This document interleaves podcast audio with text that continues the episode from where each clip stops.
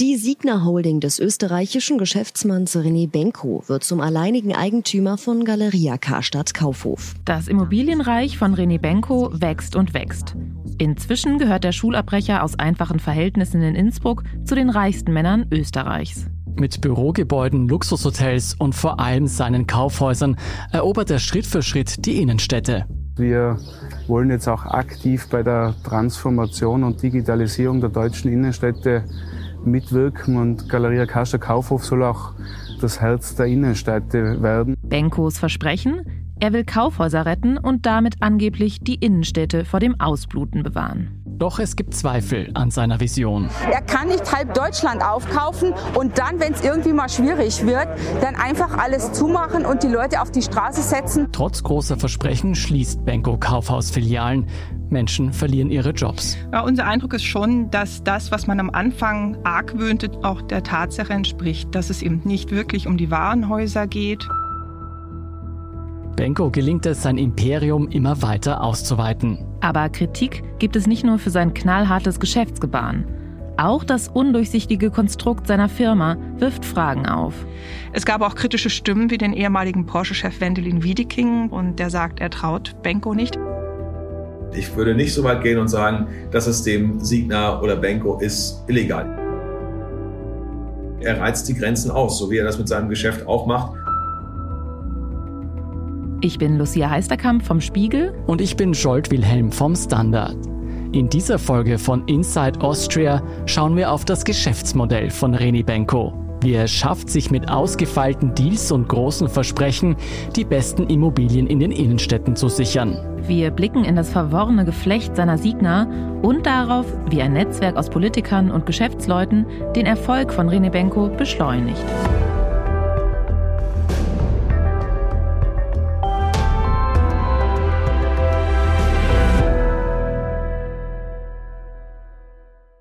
Bevor es losgeht, ein Hinweis. Das ist die zweite Folge von René Benko, der wundersame Erfolg eines Immobilienmoguls.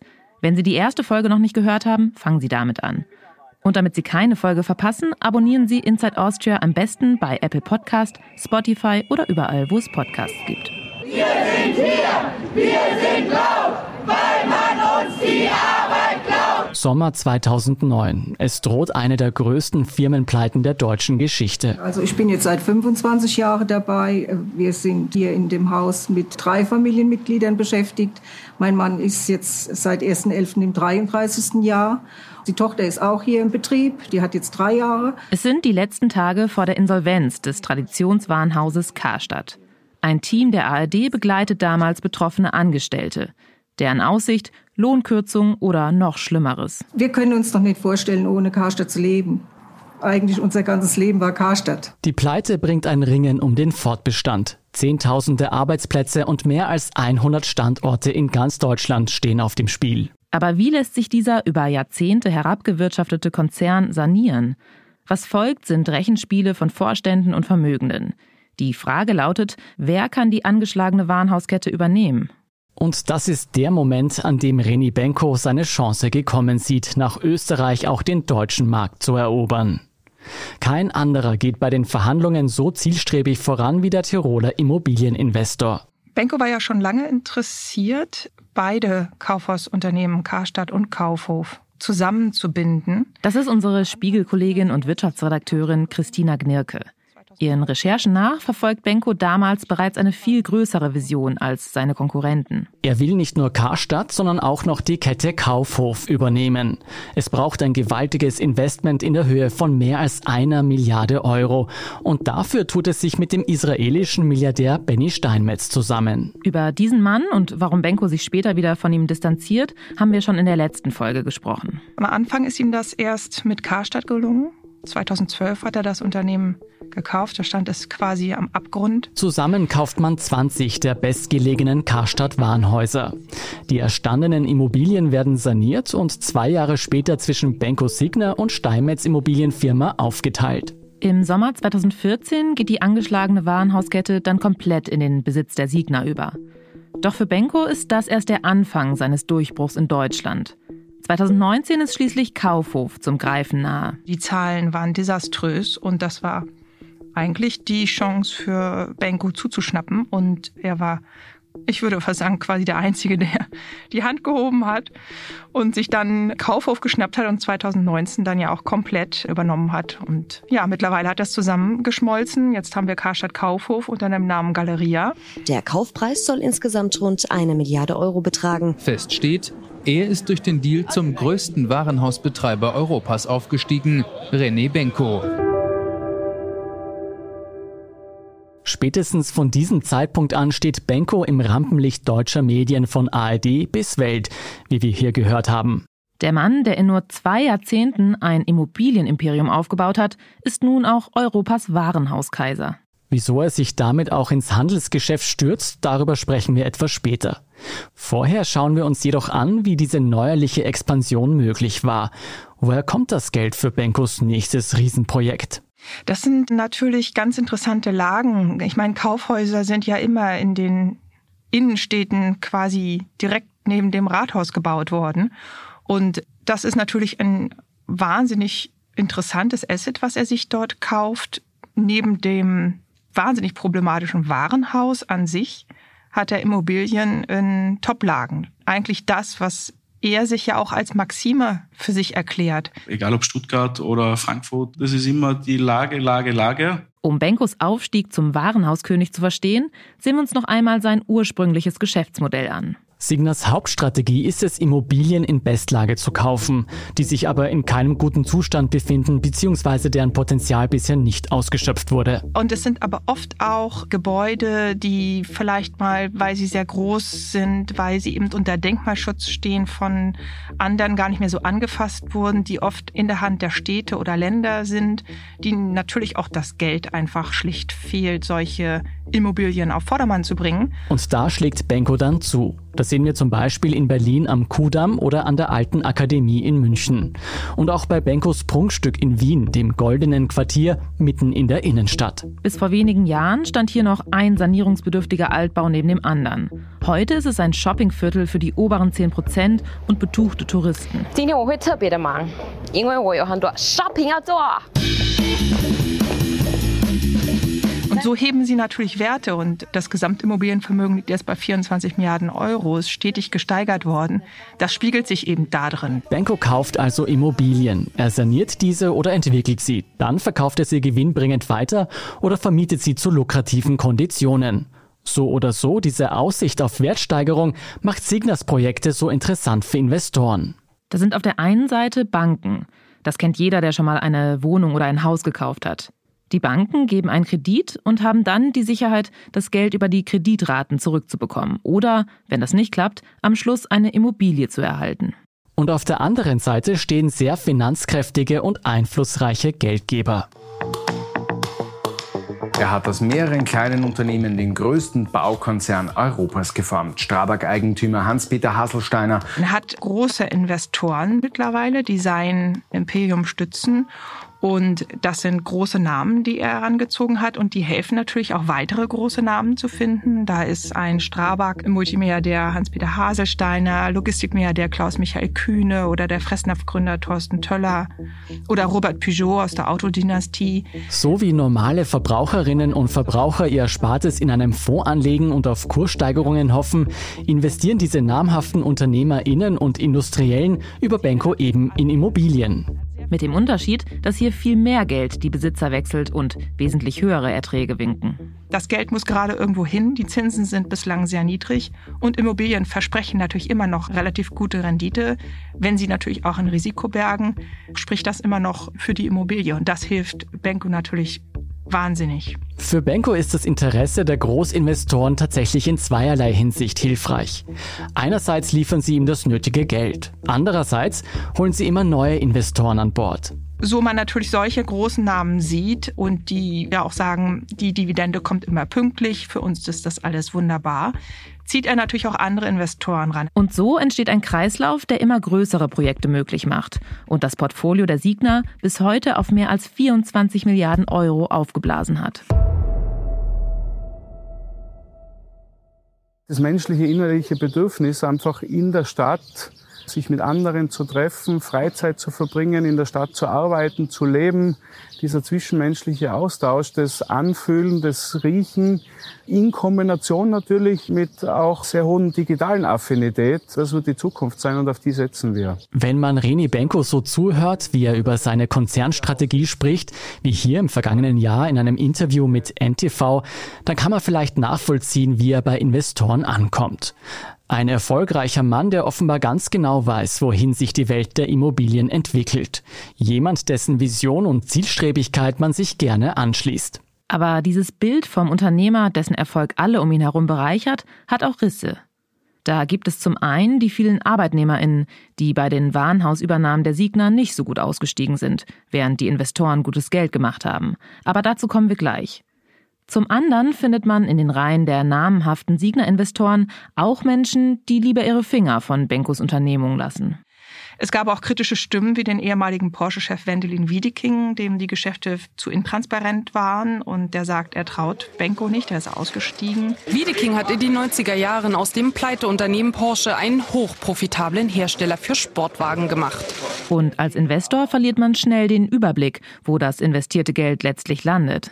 Die Signa ist ein komplexes Gebilde, von dem Benko selbst mal gesagt hat, er sei der Einzige, der es überhaupt durchblicke und das ist auch genau gewollt so. Ja, wahrscheinlich verstehen seine Steuerberater auch noch ungefähr, was wie wo drinsteckt. Das sagt Spiegel Wirtschaftsredakteur Simon Burg. Er hat zusammen mit Christina Knirke in wochenlangen Recherchen versucht, das Firmengeflecht der Signa zu durchblicken. Man muss sich das so vorstellen, dass ungefähr für jedes große Gebäude, was gekauft wird, eine eigene Firma gebildet wird. Das führt zu einem riesigen Konstrukt mit mehr als 200 Unterfirmen und Subfirmen und Unterunterfirmen, die alle miteinander vernetzt sind, die in mehreren Ländern aufgehängt sind. Wir reden da von Luxemburg, von Liechtenstein, natürlich von Österreich, teilweise auch von Deutschland, teilweise von der Schweiz. Die sind alle miteinander verstrickt und verbunden.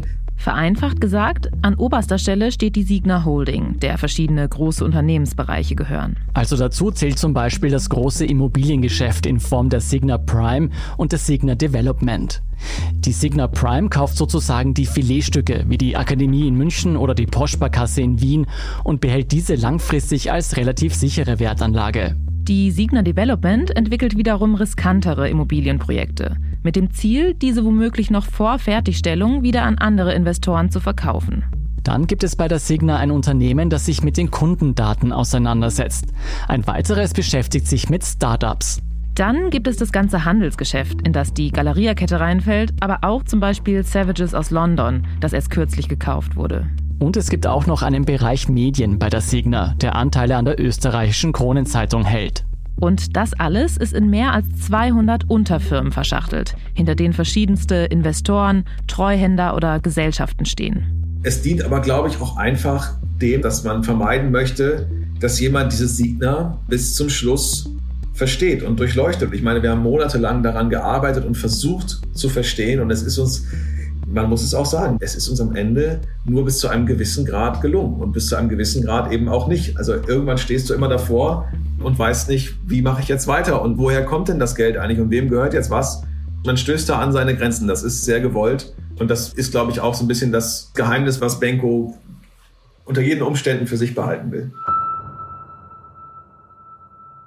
Es gibt Investoren, mit wem wir sprachen, die sich das Unternehmen näher angeschaut haben, weil sie überlegt hatten, Geld zu investieren, aber zurückgeschreckt sind, beispielsweise aus der Schweiz, wo ein Topbanker sagt, er versteht nicht, wie man bei so einem undurchsichtigen System investieren kann.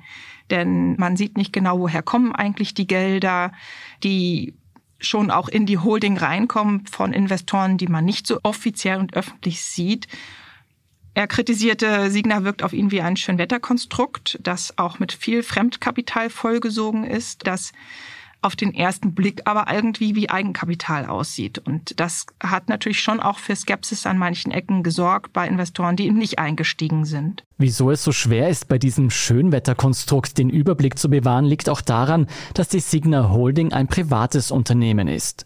Im Gegensatz zu einer Aktiengesellschaft etwa muss die Signa keine vollständige Bilanz veröffentlichen.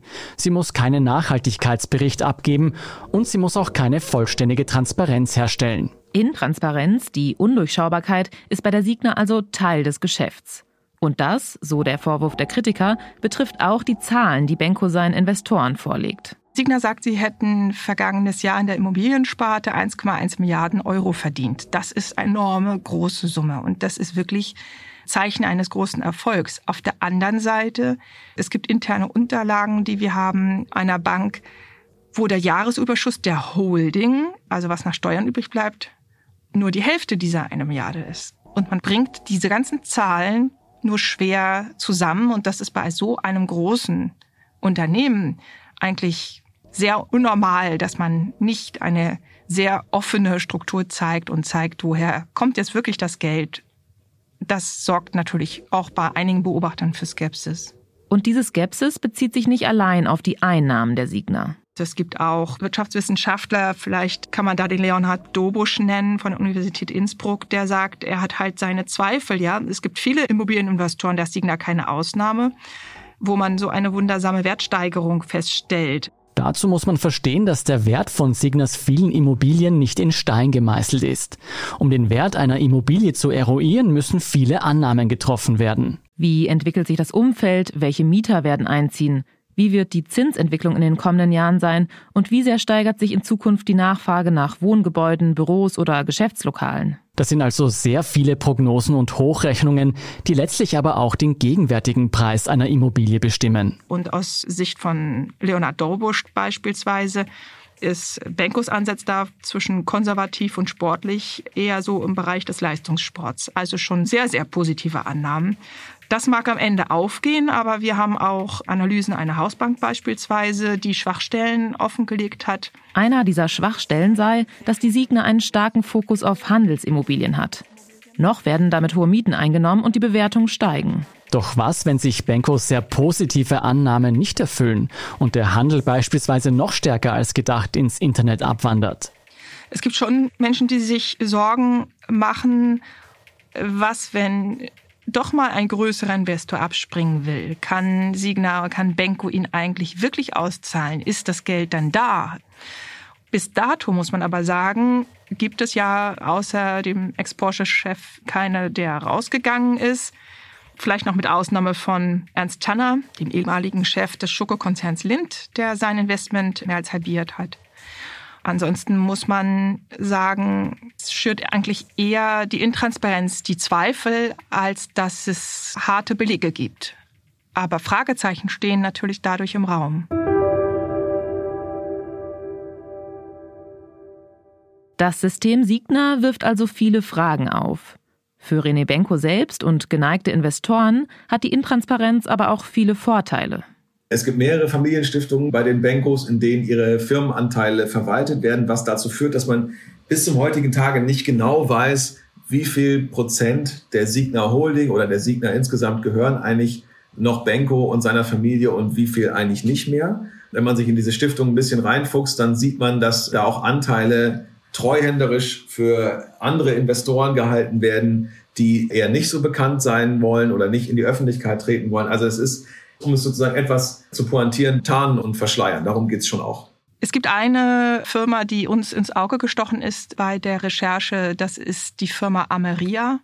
Ameria war bis dato eigentlich gar nicht bekannt. Die Ameria Investment AG sitzt in Liechtenstein und gehört dem brasilianisch-italienischen industriellen Ehepaar Arduini. Und Ameria, das wurde aber eigentlich erst aufgrund der Nachforschungen klar, besitzt offenbar mehr als ein Viertel der Signa Holding über Umwege. Das sind Treuhandkonstruktionen in diesem sehr verschachtelten Signa-System. Und interessant an Amaria ist, dass sie nicht nur einen großen Anteil offensichtlich an Signa und dem Geschäft haben, ohne dass das öffentlich so richtig stark bekannt ist, sondern Amaria selbst hat auch sehr hohe Verbindlichkeiten. Oder mit einem anderen Wort Schulden. Und da stellen sich natürlich schon Fragen, woher kommt am Ende dieses Geld. Und es ist eben einfach schwierig, weil man einfach den Eindruck hat, es wird was verschleiert, es wird eben nicht offengelegt. Und es ist einfach auch nicht klar, woran das liegt. Über die Motive der Ameria-Besitzer können wir zu diesem Zeitpunkt nur spekulieren. Interessant an ihnen ist jedenfalls, dass ihre Namen auch in den sogenannten Panama Papers auftauchen.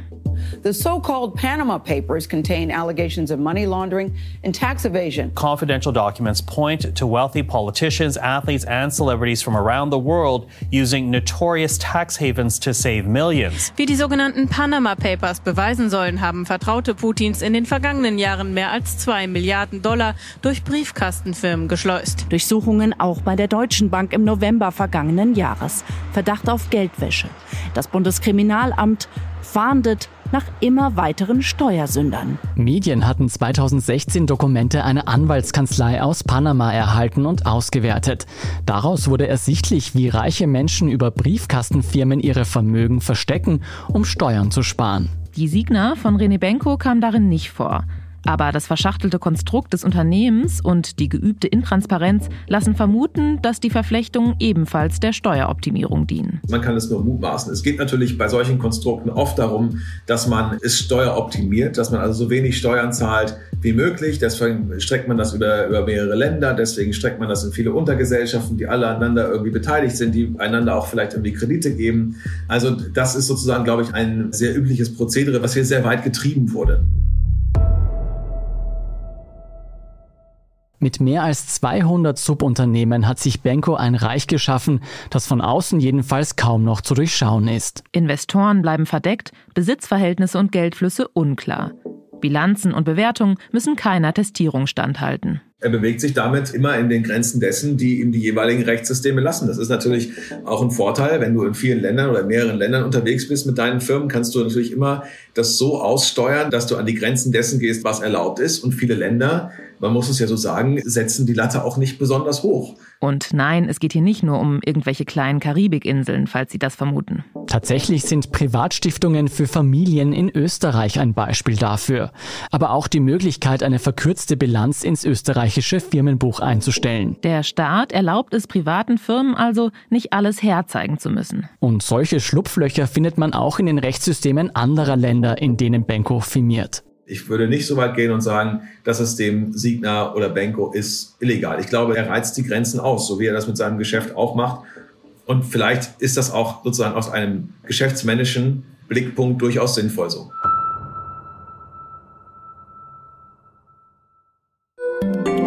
Ein Job mit mehr Verantwortung wäre super. Ich will eine bessere Work-Life-Balance. Es muss ganz einfach Spaß machen. Welchen Weg Sie auch einschlagen möchten. Er beginnt bei den Stellenanzeigen im Standard. Jetzt Jobsuche starten auf Jobs der Standard.at. Der rasante Aufstieg des René Benko stützt sich also auf mehrere Pfeiler. Da ist sein Riecher für lukrative Immobiliengeschäfte, da sind die großen Investoren, die ihm Ansehen verleihen und ihm das nötige Kapital geben. Und da ist ein gewieftes Firmenkonstrukt, das ihm und seinen Partnern viele Vorteile verschafft. Aber mit diesen drei Voraussetzungen allein ist Benkos Expansionsgeschwindigkeit, zu der auch die Übernahme der deutschen Warenhausketten gehört, nicht zu erklären. Niederösterreich ist in Kitzbühel der große Renner. Klingt komisch, ist aber so. Promi-Treffen in der Tiroler Wintersportstadt Kitzbühel, Anfang 2020, hier begleitet vom TV-Sender OE24. Die niederösterreichische Landeshauptfrau Johanna Mikl-Leitner hat eingeladen und zahlreiche Prominente der High Society haben ein Stell dich eingegeben. Promis aus Politik, Sport und Kultur sind mit dabei. Unter den Gästen, die sich mit Champagnergläsern zuprosten, darf einer nicht fehlen. Natalie und René Benker auch hier mit dabei. Ich glaube, Sie sind ja schon Stammgast. Ich kann mich erinnern, Sie waren schon letztes Jahr hier. Was ist denn das Besondere beim Niederösterreich-Empfang hier im schönen Tirol? Na, erstens äh, ist es eine nette Freundschaft äh, zu Niederösterreich und zur Landeshauptfrau und es ist ein netter Austausch unter den Bundesländern. Und insofern kommt man als Tiroler gern auch zu den Niederösterreichern. Man sieht Benko häufig auf solchen Events der High Society in Österreich. Galas, Partys, Empfänge, meist in Begleitung seiner Frau und mit bekannten Größen aus der Politik ins Gespräch vertieft. Und das, könnte man sagen, ist der nächste Baustein seines Erfolgsmodells. Weil, glaube ich, das Geschäftsmodell des René Benko schon auch darauf basiert, gut vernetzt zu sein, die richtigen Leute zu kennen, die richtigen Telefonnummern zu haben, zu wissen, wen man wo anruft, mit welchem Staatssekretär man SMS austauscht und mit wem man sozusagen sich auf Partys zeigt. Die Liste der Politikerinnen und Politiker, zu denen Benko gute Kontakte pflegt, ist lang. Der frühere Kanzler Sebastian Kurz lud ihn sogar zu Staatsbesuchen ins Ausland ein. Eine wichtige Bekanntschaft ist für Benko auch jene zum Ex-Kanzler und SPÖler Alfred Gusenbauer. Das ist der hier. Also ich glaube, erstens muss man mal sagen, aufgeben ist keine sozialdemokratische Grundtugend. Aber vor allem ist er auch Aufsichtsratschef sowohl bei der Signa Prime als auch bei der Signa Development, also bei Benkos großen Immobilienunternehmen. Und ich glaube, darüber hinaus ist Gusenbauer viel mehr. Also ich würde seine Rolle eher interpretieren als Türöffner. Denn Gusenbauer hat seinerseits gute Kontakte, auch nach Deutschland und nicht nur zur SPD. Kontakte, die er seinem Unternehmerfreund gerne vermittelt. Benko war, das wissen wir ja, auf einem Abendessen im vergangenen Jahr mit dem Kanzlerkandidaten der Union, mit Armin Laschet. Lars Windhorst war, glaube ich, auch dabei. Benko war dabei. So, das sind natürlich Kontakte, die Benko knüpft und die er dann auch versucht für sich und seine Geschäfte zu nutzen. Dabei kennt Benko Leute jeder politischer Färbung und lässt sich in keinem Lager verorten. Es wird auch beschrieben, wie er im Wahljahr 2017 als es möglich war, dass sowohl der damalige FPÖ-Chef Strache als auch ÖVP Chef Sebastian Kurz oder der damals noch Kanzler äh, Christian Kern, SPÖ, als alle drei die Wahl als Kanzlerkandidaten angetreten haben. Das ist unser Kollege Oliver Dasgupta, der sich mit dem Umfeld von René Benko beschäftigt hat. Die SPÖ liegt in den Umfragen mit ca. 23 Prozent gleich auf mit den Rechtspopulisten, aber deutlich hinter der konservativen ÖVP. Damals im Wahlkampf 2017 stellt Benko also sicher, dass er in jedem Fall auf der Seite des Siegers steht, indem er sich mit allen gut stellt. Also der hat parteipolitisch keine wirklich feststellbare Färbung. Ihm ist es aber offensichtlich einfach wichtig, Verbindungen zu haben. Ihm ist es wichtig, die richtigen Leute zu kennen oder eben die richtigen Leute zu engagieren. Seine guten Beziehungen sind also Benkos Kapital. Und, so sagt Kollege Simon Burg, Benko weiß, wie er seine Kontakte pflegt. Er hat eine Yacht, er hat ein Privatflugzeug, er hat ein Jagdrevier, er geht mit Geschäftspartnern gerne Skifahren, war neulich in Lech unterwegs, wie man auf den Social Media Accounts verfolgen konnte. Oder natürlich im beliebten Kitzbühel, wie hier auch 2019 im Interview mit OE24. Wird man dich da heute auch äh, was ordentlich was Tschechien sehen oder sowas oder hält man sich da, wenn man in der Öffentlichkeit steht, dann doch zurück? Nein, ich halte mich generell zurück. Das hat jetzt nichts mit der Öffentlichkeit zu tun, aber das eine andere Gläschen wird schon dabei sein. Freizeit und Geschäftsleben scheinen bei Benko oft eng miteinander verwoben. Man trifft sich dann auch mal auf der Yacht vor Ibiza oder so und macht dann da Geschäfte und redet miteinander und, und isst natürlich gut und trinkt gut und raucht auch mal eine Zigarre zusammen. Das zählt alles dazu. Also Benko ist dann den schönen Dingen des Lebens durchaus zugewandt. Ich glaube aber, es geht bei all dem immer auch ums Geschäft. Wahrscheinlich geht es bei Benko selten nicht ums Geschäft. Das ist, glaube ich, auch Teil der Wahrheit. Und was sagen die Freunde und Geschäftspartner über den Mann, bei dem sich Geschäftliches offenbar nie ganz vom Privaten trennt? Wir haben versucht, uns in Benkos Umfeld umzuhören. Also das, was man weiß, das ist nicht besonders viel, auch weil natürlich gibt es private Freunde und Bekannte, die haben wir jetzt aber nicht, wie soll man sagen, zum Reden bekommen. Ich habe mit mehreren Leuten gesprochen, die Benko begegnet sind keiner von denen wollte uns einen O-Ton geben und niemand wollte sich namentlich zitieren lassen. Einige konnte unser Kollege Oliver Dasgupta zumindest dazu bringen, anonymisiert und ohne die eigene Stimme etwas über Benko zu erzählen. Rene Benko wird als jovial auftretender, freundschaftlich wirkender Mensch beschrieben. Er gibt sich ganz normal, wenn er abends feiert in seiner Heimatstadt Innsbruck. Das ist schon vor ein paar Jahren gewesen oder beim gemeinsamen Abendessen. Da erklärt er auch so ein bisschen die Welt. Also er trumpft schon auf. Dass Benko offenbar ein gutes Gespür für Menschen hat und genau weiß, wie er wen am besten überzeugen kann, das hatten wir ja schon in der letzten Folge. Allerdings. Auf einen, mit dem er geschäftlich zu tun hatte, wirkte er beispielsweise nicht gerade einfühlsam. Wörtlich sagte er, Benko mache auf ihn den Eindruck, als ob er null empathiefähig sei. Offenbar kommt das, was viele als Benkos Charisma beschreiben, nicht bei allen so gut an. Jemand, der Benko über die politmediale Wiener Blase kennengelernt hat, der hat gesagt, ihn habe das Gefühl beschleicht, Benko habe vielleicht ein Anerkennungsdefizit. Bei einem Gespräch sei ihm aufgefallen, dass Benko immer betone, wie erfolgreich er sei und über wie viel Geld er verfüge. Und das ist bei diesem Kontakt eher nicht so gut angekommen. Und noch etwas verwundert uns und vielleicht ja auch Sie an dieser Stelle. Wieso will sich niemand öffentlich und mit eigenem Namen über Benko äußern?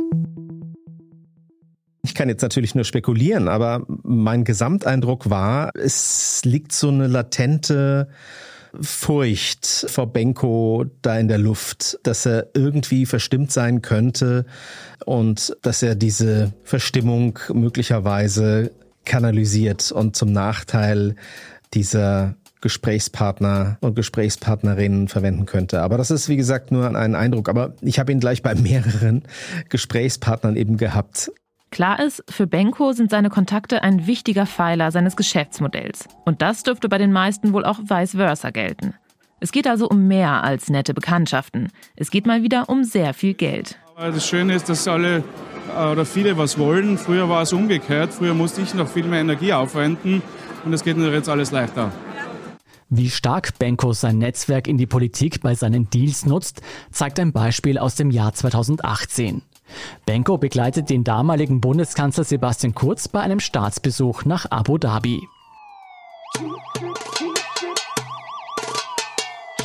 Im Mittelpunkt der Gespräche stehen vor allem Wirtschaftsfragen, aber auch die Bereiche Sport, Kultur und Tourismus. Ein weiteres wichtiges Thema auf der Agenda des Bundeskanzler und des Kronprinzen steht der Kampf gegen die Dschihadistenmiliz Islamischer Staat. Nur kurze Zeit nach dem Staatsbesuch schließt Benko ein millionenschweres Geschäft mit dem Staatsfonds von Abu Dhabi ab. It's appeared in dozens of movies and had a starring role in New York City's skyline for generations. Now the iconic Chrysler building is going up for sale. And the Chrysler building is just the grandest of them all. It's, it's up there in the air. It has these you know wonderful shapes, the uh, silvery top, which is really unrivaled. It's just one of those buildings that you can't imagine New York City without. Er hat das Chrysler Building gekauft, das vorher im Besitz der Saudis war und hat es dann gekauft mit einem schillernden deutsch-amerikanischen Investor. A.B. Rosen heißt er und hat sich mit dem sozusagen das Gebäude geteilt und sie teilen es bis heute, wobei nicht ganz klar ist, wer wie viel besitzt. Aber bei solchen Deals äh, oder auf solchen Reisen, glaube ich, fädelt sich durchaus das ein oder andere Geschäft ein.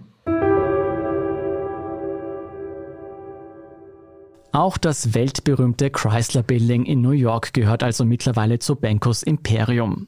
Ein weiteres Filetstück in einer Großstadt. In Österreich und in Deutschland ist sein Portfolio voll davon. Damit sichert sich Benko nicht nur hohe Mieten, sondern noch etwas anderes. Mitbestimmung bei der Zukunft der Städte. Es ist natürlich klar, dass die Stadtoberen schauen müssen, was machen sie in der Innenstadt. Und er hat natürlich dadurch, dass er viele Großimmobilien kauft, ein starkes Gewicht in den Innenstädten. Unsere Kollegin Christina Gnirke spricht hier davon, wie Benko seine Macht bei Stadtregierungen gezielt einsetzt, um zu verhandeln. Und damit kommen wir nochmal zu etwas zurück, über das wir am Anfang schon gesprochen haben. Benko und das Handelsgeschäft. Denn Benko wirbt in Deutschland mit einem großen Versprechen. Er will etwas retten, das viele wohl eher als Relikt der Vergangenheit sehen. Ein Spiegel der Zeit und das Kaufhaus ein Produkt der Zeit. Leider zwingt uns heute das Leben, viel Moneten auszugeben für das, was man dringend braucht. Er hat sich überall als Retter des Warenhauses dargestellt. Er hat seine Ideen für die Innenstädte hervorgebracht. Große Kaufhäuser wie Kaufhof oder Karstadt gelten ja traditionell als ein Kernstück deutscher Innenstädte. Orte, an denen die Menschen zusammenkommen, Orte, die die Stadt beleben. Galeria Karstadt Kaufhof am Nordbad, für viele eine Institution in München-Schwabing. Fest steht, dass ein Rückzug des Hertie-Konzerns aus Erlangen einen nicht unerheblichen Imageverlust für die Stadt mit sich bringen würde. Sie fragen sich jetzt vielleicht auch, wie zeitgemäß diese Vorstellung noch ist. Schottendicht bei Karstadt auf der Frankfurter Zeit. Allein in Nordrhein-Westfalen sollen 18 Filialen geschlossen werden. Um schätzungsweise bis zu 7 Prozent ist der Onlinehandel in den vergangenen drei Monaten gestiegen. Ein starkes Weihnachtsgeschäft und florierende Cloud-Dienste haben Amazon einen glänzenden Jahresabschluss beschert. Und es scheint völlig unklar zu sein, ob die Kaufhäuser fortgeführt, umstrukturiert oder gar geschlossen werden sollen. Und wir wissen natürlich alle, wie viel Sorgen sich die Stadtoberhäupter machen, dass die Innenstädte irgendwann mal ganz leer sind und alle nur noch online einkaufen. Also ist man heilfroh um jeden, der so groß investiert. Denn Benko kauft nicht nur Kaufhausimmobilien, er steigt auch sukzessive in den Handel bei Karstadt und Kaufhof ein, wird zum Warenhauskaiser. Man kann schon sagen, das Benko und das Warenhausgeschäft, das ist schon eine lang angelegte Unternehmung. Und jetzt muss man aber da sozusagen das inoffizielle Argument hinzufügen, weil natürlich ist das Geschäft an sich kein richtig wachsendes Geschäft, sondern eines, was man eher sanieren oder gesund schrumpfen muss. Benko investiert massiv in die Filialen, baut um, saniert. Doch die Kaufhäuser bleiben auf wackeligen Füßen. 2019 werden Kaufhof und Karstadt fusioniert. Beim Kaufhof würden im Zuge der Zusammenlegung mit dem Konkurrenten 5000 der 20.000 Arbeitsplätze gestrichen. Beide Häuser stehen seit Jahren unter Druck. Es ist sicherlich, böse Zungen sagen ja, eine Verbindung von zwei Kranken, die versuchen, gemeinsam gesund zu werden. Aber das wird ein verdammt harter Weg. Da mussten wir leider auch den einen oder anderen Standort schließen. Er kann nicht halb Deutschland aufkaufen und dann, wenn es irgendwie mal schwierig wird, dann einfach alles zumachen und die Leute auf die Straße setzen und in keinster Weise Verantwortung für diese übernehmen. Viele, viele hundert Menschen haben ihre Jobs verloren. Das ganze Geschäft musste kernsaniert werden. Ne? Also damals hatten die noch zusammen 170 Häuser in, in ganz Europa. Ich glaube, heute sind es noch etwas mehr als 100, wenn überhaupt. Da wurde richtig durchgekehrt und ich glaube, das geht auch weiter. Und jetzt stellt sich natürlich die große Frage. Wieso investiert der knallharte Multimilliardär Benko in ein Geschäft, das nicht wächst, sondern schrumpft? Also an unserer Vision der lebendigen Innenstädte hat sich nichts geändert und wir wollen jetzt auch aktiv bei der Transformation und Digitalisierung der deutschen Innenstädte mitwirken und Galeria Karstadt Kaufhof soll auch äh, das Herz der Innenstädte werden. Aber nehmen wir ihm das wirklich ab? Glaubt dieser Mann tatsächlich daran, dass die Zukunft der Innenstädte in den Warenhäusern liegt? Keiner von uns kann in den Kopf von René Benko blicken, aber wir können spekulieren. Um zu verstehen, welcher Plan womöglich hinter Benkos Inszenierung als Retter der Kaufhauskultur steckt, ist zunächst eine Sache wichtig. 2020 erhält Benko für seine Kaufhauskette Staatshilfen in Millionenhöhe. In der Pandemie brechen die Verkaufszahlen so stark ein, dass der Konzern Insolvenz anmeldet. Lockdown und Restriktionen schaden den Kaufhäusern massiv. Und das Online-Geschäft war gleichzeitig nicht so ausgebaut, dass man davon hätte Miete bezahlen können, Waren einkaufen können etc. Das Online-Geschäft ist bei Karstadt Kaufhof traditionell unterentwickelt und das muss man auch sagen, das hat Denko nicht geschafft oder bisher auch nicht vermocht, dieses Online-Geschäft irgendwie hochzujatzen. Die Bundesregierung greift ein und stellt Anfang 2021 einen Staatskredit in der Höhe von 460 Millionen Euro aus. Der aus der Fusion von Karstadt und Kaufhof hervorgegangene Warenhauskonzern Galeria steckt erneut in Geldnöten. Ziemlich hoch verzinst, was dafür spricht, dass man vielleicht sonst auch wenig Zugang zu anderem Geld hatte, etwa von Investoren oder Banken. Und inzwischen ist ein zweiter Staatskredit bewilligt und Galeria steht jetzt mit fast 700 Millionen Euro beim Steuerzahler in der in der Kreide. Diese Hilfen in Millionenhöhe zeigen vor allem eins. Die Bundesregierung in Deutschland tut offenbar alles dafür, um die Kaufhauskette und damit tausende Jobs zu retten.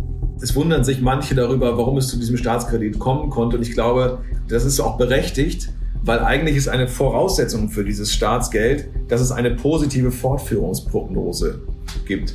Das heißt also, man muss davon ausgehen, dass das Warenhausgeschäft irgendwann wieder so läuft wie vor der Pandemie oder, oder sozusagen besser. Aber wie realistisch ist es, dass Kaufhäuser irgendwann wieder florieren?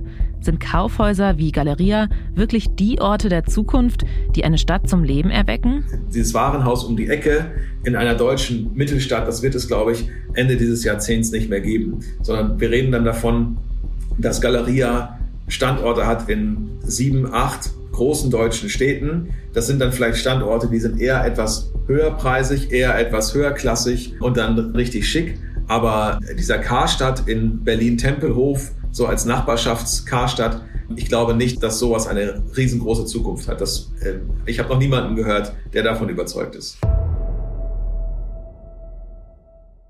Und dennoch, nicht nur die Bundesregierung, auch viele Stadtregierungen halten offenbar am Konzept Warenhaus fest. Aus Angst davor, dass die Innenstadt sonst ausblutet. Also ich halte es eher für eine übertriebene Angst. Aber das ist, glaube ich, auch Teil der Motivation, warum vielen in der Politik so daran gelegen ist, dass Karstadt Kaufhof oder jetzt Galeria, wie der Konzern inzwischen ja heißt, dass Galeria überlebt. Und Benko, der clevere Investor mit Visionen, gibt ihnen genau dieses Versprechen. Das hört man zum Beispiel hier in einem Interview mit dem Fernsehsender NTV. Durch die Corona-Pandemie hat sich das Kaufverhalten vieler Menschen ja geändert. Viele kaufen online ein. Wie groß ist Ihre Zuversicht, dass die auch mal wieder in ein Kaufhaus gehen? Die Zuversicht ist insofern groß, weil man jetzt sieht, wie sich der Mensch nach äh, zwischenmenschlichen Austausch sehnt, nach Begegnungen. Im Gegenzug für seinen Einsatz für die Kaufhauskultur stellt Benko knallharte Forderungen. Was das heißt, lässt sich zum Beispiel in Düsseldorf beobachten. Düsseldorf Hauptbahnhof. In Düsseldorf besitzt Signa mehrere Immobilien und hat eben auch zwei Häuser, die sich gegenüberstehen, ein Kaufhof, ein Karstadt. Eines der beiden Gebäude, von denen Kollegin Christina Knirke spricht, will die Signa abreißen lassen und durch ein Hochhaus ersetzen. Dafür legte das Unternehmen der Stadtregierung von Düsseldorf 80 verschiedene Entwürfe vor. Das Problem, alle sind viel, viel höher als der, wie man es in Düsseldorf nennt, städtische Traditionshorizont, das heißt die eigentliche Höhe der Häuser. Es ist ja nicht ganz trivial für eine Stadt, mal eben so ein Hochhaus in die Innenstadt zu stellen.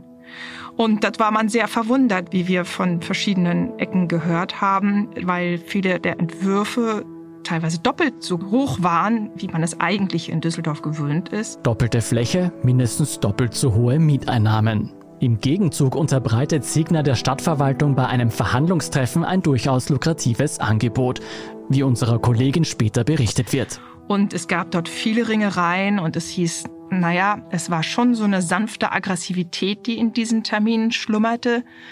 Es heißt auch, man hätte dargelegt, dass wenn man dieses Hochhaus bekommt und den Zuschlag erhält, den Karstadt gegenüber von der Streichliste nimmt, Jobs erhält damit. Das sind natürlich Punkte, mit denen manche nennen es Erpressung, andere nennen es Verhandlungsgeschick.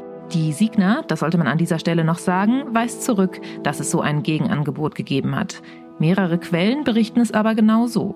Jobs gegen Sonderbaugenehmigung, Tit for Tat. Ein typischer Benko-Move, der sich auch in anderen Städten beobachten lässt. Zum Beispiel in Berlin. Dort wurde ein Letter of Intent unterzeichnet, dass man im Gegenzug für Großprojekte mit Hochhäusern und wirklich vielen interessanten Immobilien für Signa vier Standorte von Galeria zehn Jahre erhält. Noch so ein gewiefter Benko-Deal. Dafür, dass er Kaufhausfilialen weiterführt, darf er anderswo Gebäude bauen. Dabei sind es sogar zwei unterschiedliche Unternehmen, die hier agieren. Denn die Betreibergesellschaft der Kaufhäuser und die Immobiliengesellschaften sind auf dem Papier verschiedene Firmen. Und es ist ein bisschen schwer nachvollziehbar, wie man quasi für eigenständige Unternehmen gegenseitige Verpflichtungen machen kann. Der eine lässt das Warenhaus offen und schließt es nicht und der andere bekommt eine Genehmigung für Immobilien. Das stößt natürlich vielen Kritikern auf und das zieht sich im Prinzip durch. Bei vielen, vielen Städten, die wir uns angeschaut haben, ist es schon natürlich auch eine Machtposition, die Signa in den Städten mittlerweile genießt. Eine Machtposition, die auf einem Versprechen beruht, von dem viele bezweifeln, dass es sich je erfüllt man, man muss doch überlegen, wer, also wer, wer geht heute noch in einen Galeria, beziehungsweise wie sehr organisiert sich eine Innenstadt um einen Galeria herum? Und ich glaube, dass es nicht mehr so ist wie früher, dass das Warenhaus der Kern der Innenstadt ist und alles orientiert sich dahin. Ich glaube, das ist ein überkommenes Bild, ehrlich gesagt. Doch was passiert, wenn die Rechnung für die Stadtregierungen nicht aufgeht? wenn Benkos Kaufhäuser trotz aller Verheißungen langfristig nicht überleben. Schon jetzt lässt sich erkennen, dass die Signa anfängt, traditionelle Warenhäuser umzugestalten. Da kommen Services rein, da kommen so Bürgerservices wohl jetzt angedacht als eine Idee. Dort kommen andere Labels rein, es wird also untervermietet. Das entfernt sich natürlich schon mal einmal vom Warenhauskonzept. Glaubt Benko also selbst am Ende gar nicht an das, was er den Stadtregierungen in Deutschland verspricht? Im Moment hat man den Eindruck, wenn man mit Experten spricht, dass ihm die Geschichte immer weniger abgenommen wird, dass man eher den Eindruck bekommt, das Warenhaus ist nur eine Treppenstufe dahin, dass ich die Immobilien habe als Signer und dass ich natürlich auch dort Einzelhandel unterbringe, weil es Menschen lockt. Dann mache ich Gastronomiekonzepte, dann mache ich verschiedene Konzepte. Das muss ja auch nicht falsch sein. Also man kann ja erklären für sich, dass man sagt, gut, das ist eben die Zukunft. Das Warenhaus so existiert nicht mehr und wird es auch einfach nicht mehr sein, weil es ausgedient hat. Dann allerdings wären die Prämissen, unter denen Benko verhandelt, auch völlig andere. Es ist natürlich eine Frage, habe ich Zuschläge bekommen, weil ich das Warenhaus mit den vielen Mitarbeitern erhalte. Tatsächlich werden es aber immer weniger und immer weniger und am Ende sind sie quasi nur noch ein paar Einzelhändler mit ein paar Mitarbeitern und der Rest ist äh, etwas völlig anderes und die Masse an Mitarbeitern sind natürlich weg.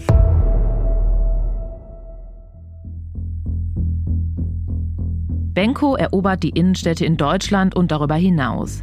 Mit seinen ausgefeilten Deals und großen Versprechungen wickelt er Stadtregierungen um die Finger und sichert sich immer mehr Immobilien in Bestlagen, die sein Imperium noch größer werden lassen. Hinter all dem steckt ein Firmenkonstrukt, das Intransparenz und Steuervermeidung geradezu perfektioniert hat. Doch ist Benkos Vorgehen einfach nur knallhartes und ja irgendwie auch geniales Geschäft? Oder streift er bei seinen Deals doch die Grenze zum Illegalen? Darauf schauen wir dann in der nächsten und letzten Folge unserer Benko-Serie. Und wir fragen, worum es dem Geschäftsmann am Ende geht. Ist es nur Geld oder steckt noch mehr dahinter? Inside Austria hören Sie auf allen gängigen Podcast-Plattformen, auf der Standard.at und auf spiegel.de. Wir freuen uns wie immer auch über Kritik, Feedback oder Vorschläge zu unserem Podcast. Einfach ein E-Mail schicken an insideaustria.spiegel.de oder an podcast.derstandard.at. Unsere journalistische Arbeit können Sie am besten mit einem Abonnement unterstützen. Alle Infos zu einem Standard-Abo finden Sie auf abo.derstandard.at. Und unsere Hörerinnen und Hörer können mit dem Rabattcode Standard jetzt drei Monate lang für 30 Euro das Angebot von Spiegel Plus testen und 50% sparen. Alle Infos dazu finden Sie auf spiegel.de slash der Standard. Alle Links und Infos stehen wie immer auch in den Show Notes zu dieser Folge. Danke fürs Zuhören und allen, die an diesem Podcast mitwirken. Das waren diesmal vor allem Ole Reismann und Christoph Grubitz. Ich bin Lucia Heisterkamp. Ich bin Scholt Wilhelm. Wir sagen Tschüss und Baba.